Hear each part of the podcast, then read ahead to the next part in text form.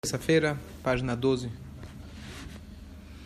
O farol convocou Moshe e disse: Vão e sirvam a Hashem. Apenas deixem seus rebanhos e seus gados. Até suas crianças podem ir com vocês. Então ele está numa negociação. Primeira vez ele não, não queria deixar ninguém ir, depois ele deixou só os adultos. Agora já concordou que as crianças vão também. Mas o gado ficaria lá como se fosse penhor. Vayomer Moshe. Moshe disse: Vocês também você também nos fornecerá sacrifícios e oferendas queimadas, de modo que possamos oferecer-os a Hashem, nosso Deus. Então ele falou, ele respondeu o seguinte: não só que a gente vai embora e vamos levar todo o gado, ainda você vai dar para a gente gado do teu. Nosso gado deve também. Costa, costa a porta, por favor. Nosso gado deve também ir conosco, nenhum simples casco será deixado atrás, pois nós devemos tomar deles para servir a Hashem, nosso Deus, uma vez que não sabemos como serviremos a Deus até cheguemos lá. Então, é, ele fala, ele fala, não sei quantos sacrifícios Deus vai pedir. Eu não sei quantos sacrifícios Deus vai pedir. Então, a gente precisa ir embora junto com, com tudo. Então, Paró não gostou da ideia, diz o Passuk, Deus endureceu o coração do Paró e ele não quis enviá-los. Disse a ele, Paró, deixe minha presença e não ouse ver minha face de novo, pois no dia em que ver minha face, você morrerá. Moshe falou, como você disse, eu não verei sua face de novo. Então aqui chega, é a primeira vez que Faró fala desse jeito com Moshe bem, ele fala, nunca mais quero te ver pela minha frente. E assim de fato vai acontecer.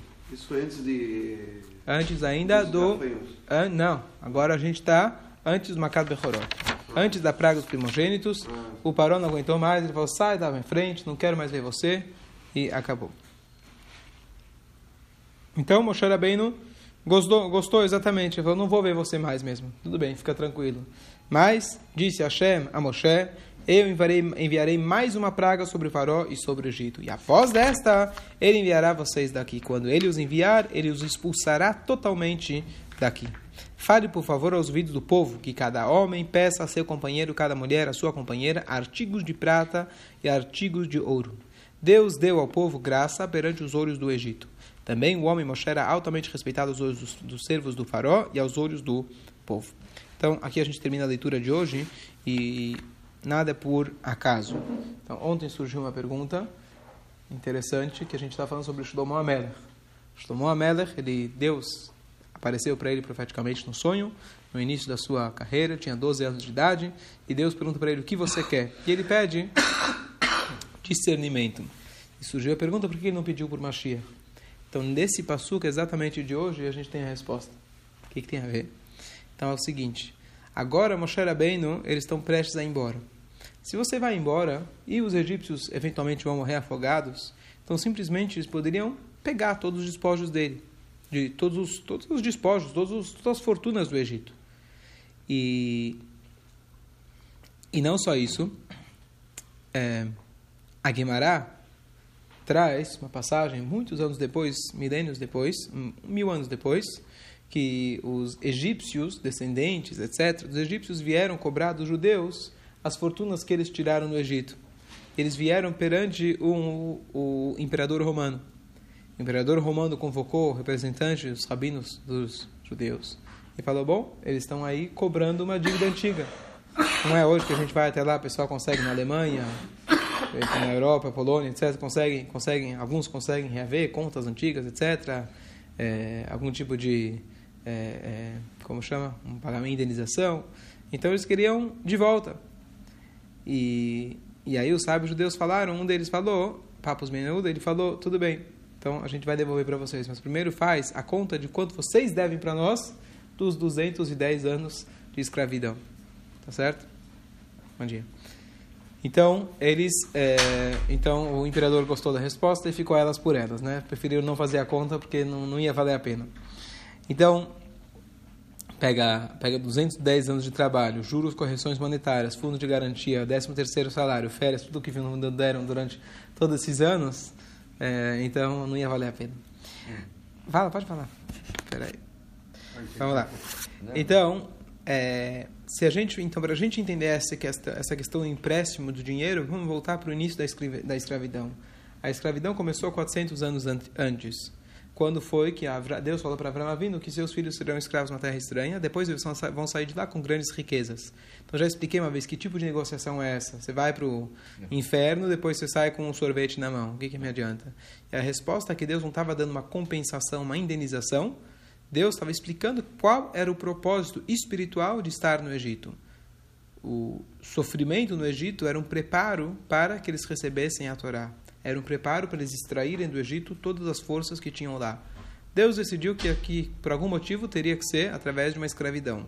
Não sabemos porquê, isso não tem uma explicação. Mas esse era o propósito. Não sei o porquê, mas para quê é esse o para quê. Mas por que foi encurtado o período? Deus foi misericordioso e ele contou a partir do nascimento de Isaac. Então, em vez de dar 400 anos contando da partida do Yaakov com os filhos para lá, é, ele, Deus ele contou o nascimento de Isaac, que de alguma maneira eles já estavam perambulando pelas terras aqui e ali, então Deus já deu um desconto, tá certo? Agora, é, então, dentro desse processo de tirar as, as, as, as, luzes, as coisas positivas que tem no Egito, tem duas formas. Uma forma é, chega Moshe Rabbeinu, vamos embora, tararam, tararam, 10 makot, pessoal, vamos embora, vamos tirar tudo que tem do Egito. A outra é fazer o quê? Com que os egípcios, eles mesmos, reconheçam a força de Hashem. Significa que lutar contra o mal tem duas formas. Uma é destruir o mal, a outra é transformar o mal. Fazer com que seu inimigo transforme, de alguma maneira, seu amigo. Essa é a ideia. Então, quando a gente fala de tirar do Egito, tem duas formas. Ou eu posso arrancar dele as riquezas, ou eu posso chegar num nível onde eles reconheceram a força de Hashem e eles falam para você: toma, pega. E por isso teve esse processo deles pedirem emprestados. Se Deus queria, ele poderia fazer muito simples. Na praga da escuridão, eles já viram as riquezas que eles tinham, já poderiam ter pego. Como indenização, compensação, etc. Hashem não quis. Ele quis que os os egípcios chegassem na conclusão de bom grado, entre aspas, mas de bom grado que nós queremos dar. Então, isso para mais, mais do que tudo uma lição para a gente, de que tem duas formas de a gente lidar com Yetzerará. De forma geral, primeira, o primeiro impacto que a gente tem que dar no Yetzerará é 10 pragas. O Yetzerará vem, vem, vem querendo nos convencer para fazer uma coisa errada, a gente tem que lutar contra. É o chamado itkafia, você é, forçar aquele seu, é, você lutar contra o seu instinto natural. Então você luta, luta, luta, luta. Depois disso, a gente tem momentos na vida que a gente consegue pegar a força do, do, do inimigo e transformar ela. Todas, acho que a regra número um das artes marciais não é você lutar contra, você se proteger, é você conseguir pegar o impulso do, do adversário e com o impulso, com a força dele, você puxa ele para o chão. Certo? Então essa é a ideia, mas na verdade a gente conseguir transformar o Mitzrayim, transformar o Egito, transformar o Yetzerará é, e pegar a força dele, o impulso dele e transformar isso para chá. Então, por isso, Mashiach, não adianta Mashiach, Deus fazer Mashiach chegar. Deus quer que nós façamos, que nós transformemos para que Mashiach chegue. E não simplesmente Shlomo Amelech, o grande tzadik, traz o Mashiach. Nós precisamos trazer o Mashiach. A ideia da gente se transformar e não que Hashem venha com um impacto superior e tire a gente daquela situação. Certo? Uhum. Ok, até aqui.